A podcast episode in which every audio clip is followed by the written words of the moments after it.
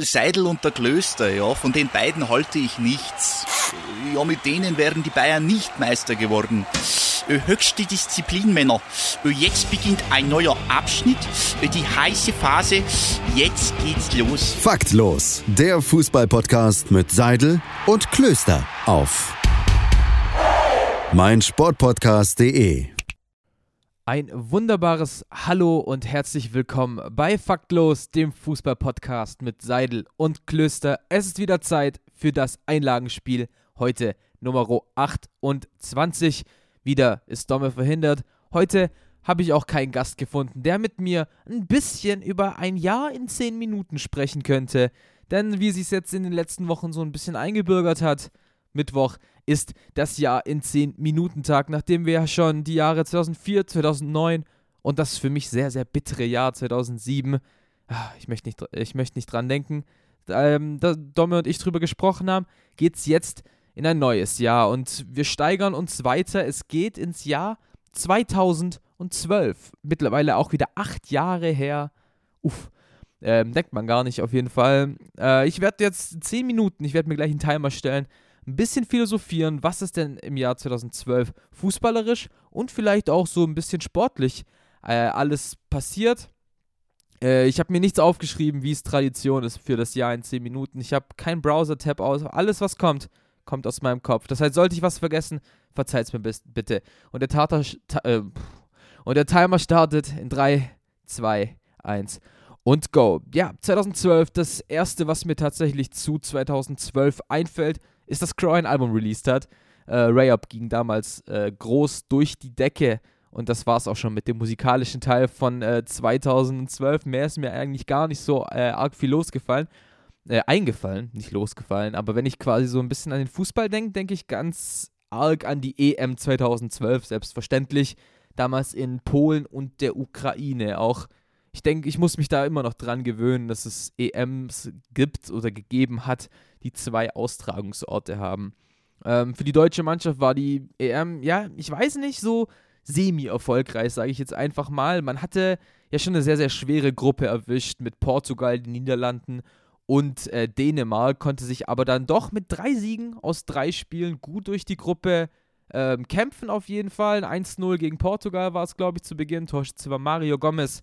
Dann wieder Mario Gomez mit einem Doppelpack gegen die Niederländer beim 2-1-Sieg, wenn ich mich nicht recht täusche. Und dann ein hart erkämpfter 2-1-Sieg gegen die Dänen. Äh, ich glaube, Lars Bender war es damals, der das 2-1 kurz vor Schluss für die Deutschen noch erzielt hat. Ähm, dann folgte ein, ja, vielleicht ein bisschen lustloser Auftritt gegen die Griechen im Viertelfinale. Man konnte sich dennoch durchsetzen ähm, gegen den Ex-Europameister ja damals schon. 4 zu 2 hieß es dann damals. Und dann kam natürlich dieses legendäre Spiel gegen Italien. Mario Balotelli, wer erinnert sich nicht dran, an die Pose, die der damalige Supermann ähm, bei seinem Doppelpack gegen die Deutschen ähm, absolviert hat. Letztendlich hat es für die Italiener aber nicht gereicht. 4 zu 0 wurden die im Finale gegen die Spanier dann doch, wie sagt man so schön, auseinandergenommen und die Spanier wurden damals ähm, völlig verdient natürlich äh, äh, Europameister. Damals natürlich auch die beste Mannschaft der Welt. Also allein dieses spanische Fußball, dieser spanische Fußball von ungefähr 2008 bis 2012, 13 war ja schon Spitzenklasse allein mit diesen Spielern. David Villa, Fernando Torres, Xabi, Xabi Alonso und Javi Martinez. Und Javi Martinez ist auch so ungefähr ein, ein Name, der für mich mit dem Jahr 2012 in Verbindung steht, denn er war der damalige Bundesliga-Rekordtransfer.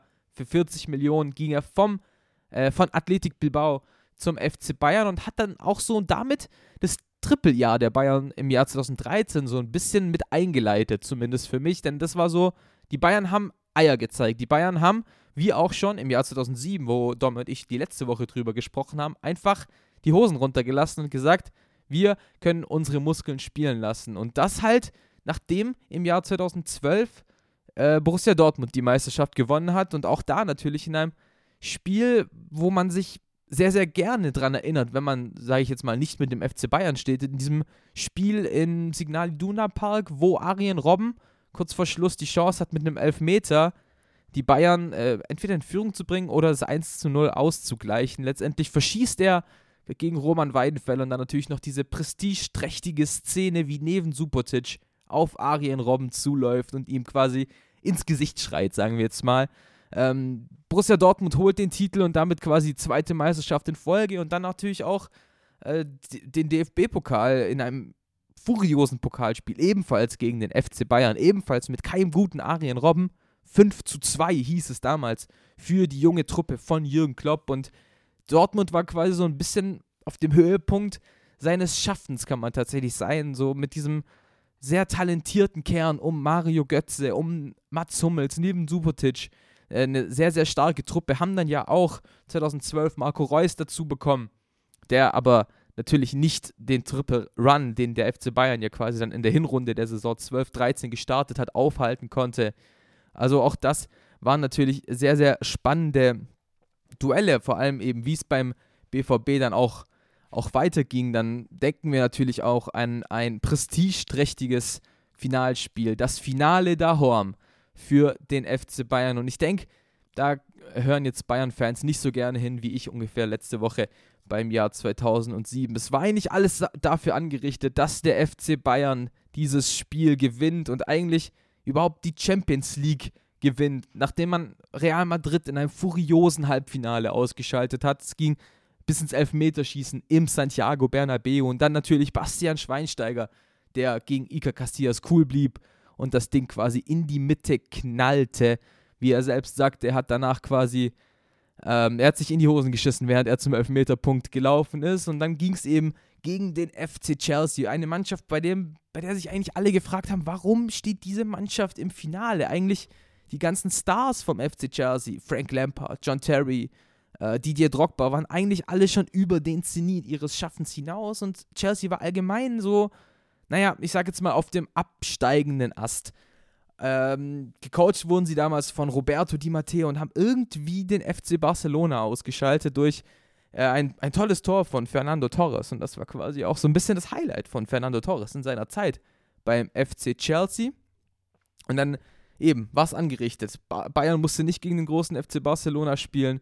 Es war also Zeit, den Champions League-Titel in München zu behalten und die Allianz Arena sah wirklich toll aus, muss man ja tatsächlich sagen. In diesem hellblau, grün, weiß, was damals der Champions League Ball hatte, war die Arena erleuchtet und ein klasse Spiel von den Bayern damals, äh, gecoacht ja von Jupp Heynckes. Man hat eigentlich wirklich über 90 Minuten dominiert. Ähm, Chelsea wirklich gut an die Wand gespielt, aber die hatten eben Peter Cech drin, der die Bayern halt wirklich zur, Verzei zur Verzweiflung gebracht hat. Und dann war es dann doch, ich glaube, ungefähr 75. bis 80. Minute Thomas Müller, der mit dem Kopfball äh, die, die Bayern in Führung brachte und alle haben sich schon auf der Siegerstraße gewähnt und dann kommt Didier Drogba, 90. plus wahrscheinlich, ähm, nachdem Fernando Torres seinen Eckball rausholt, gibt es nochmal Eckball, der kommt rein und Didier Drogba steigt hoch und bringt den Ball im Tor unter 1 zu 1 und wie das endet, weiß dann ja auch jeder. In der Verlängerung bekommen die Bayern nochmal einen Elfmeter zugesprochen. Arjen Robben tritt an gegen Peter Cech, verschießt. Der zweite wichtige Elfmeter für Arjen Robben in diesem Jahr.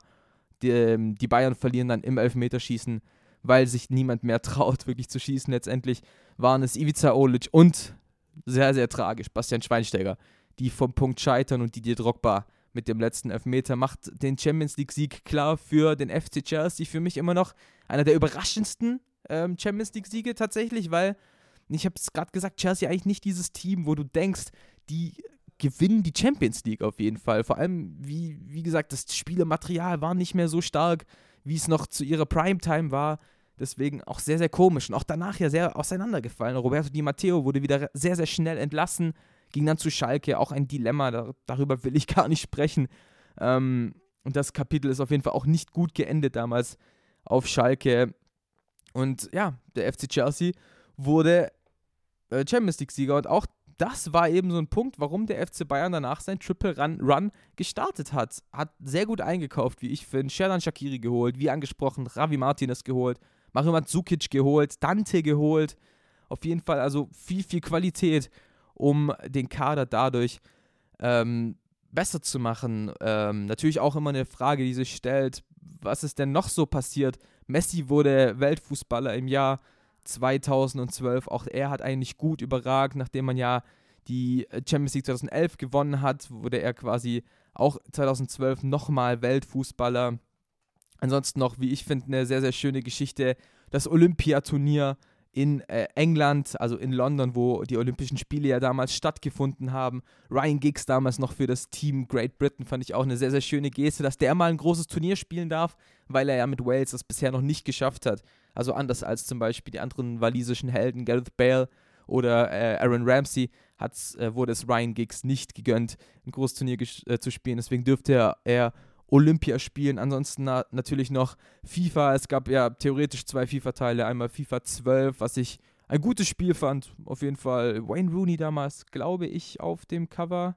Ich bin mir, ich bin mir nicht ganz sicher. Und dann FIFA 13, was ich, wie ich finde, eine der echten Revolutionen war für die neuen FIFA-Teile, weil FIFA 13 war meiner Meinung nach, und eigentlich, da fehlt Domme mir, weil Domme ist der FIFA-Experte. Ich glaube, der erste Teil, wo sich die Kader aktualisiert haben und so, fand ich auf jeden Fall schon sehr, sehr stark und diese, und diese Live-Kader eben. Und ein Punkt, auf den ich 2012 auch noch blick, den FC Schalke natürlich. Was, was war da? Wie hat der FC Schalke sich verhalten? Und ich muss sagen, das war so der Start einer sehr, sehr kuriosen Phase, weil, wie ich finde, man hat sich eigentlich anfangs gut verstärkt 2012.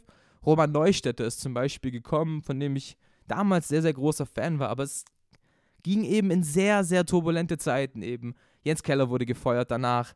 Ähm, Hüb Stevens war damals Coach und das ging alles im, eben auf und ab und es war nie so wirklich fix auf Schalke. Also eigentlich bis heute. Also war 2012 ein Jahr wie jedes andere. Aber ich finde, man, man hat tollen Fußball gesehen, man hat schöne Schlachten gesehen und deswegen hat sich dieses Jahr auch verdient, in das Jahr in 10 Minuten zu kommen. Und ich habe die ganze Zeit auf den Timer geschaut, der gerade eben angegangen ist.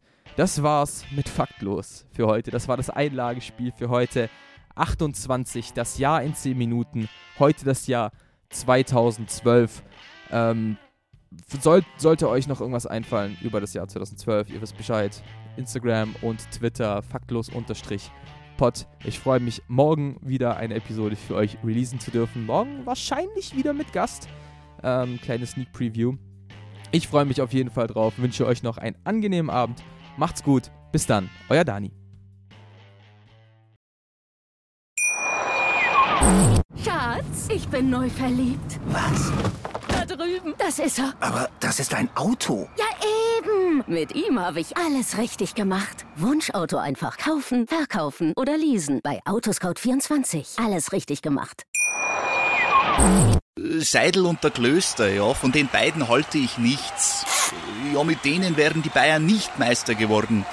Höchste Disziplin, Männer. Jetzt beginnt ein neuer Abschnitt, die heiße Phase. Jetzt geht's los. Faktlos, der Fußballpodcast mit Seidel und Klöster auf meinsportpodcast.de. Schatz, ich bin neu verliebt. Was? Drüben. Das ist er. Aber das ist ein Auto. Ja, eben. Mit ihm habe ich alles richtig gemacht. Wunschauto einfach kaufen, verkaufen oder leasen. Bei Autoscout24. Alles richtig gemacht.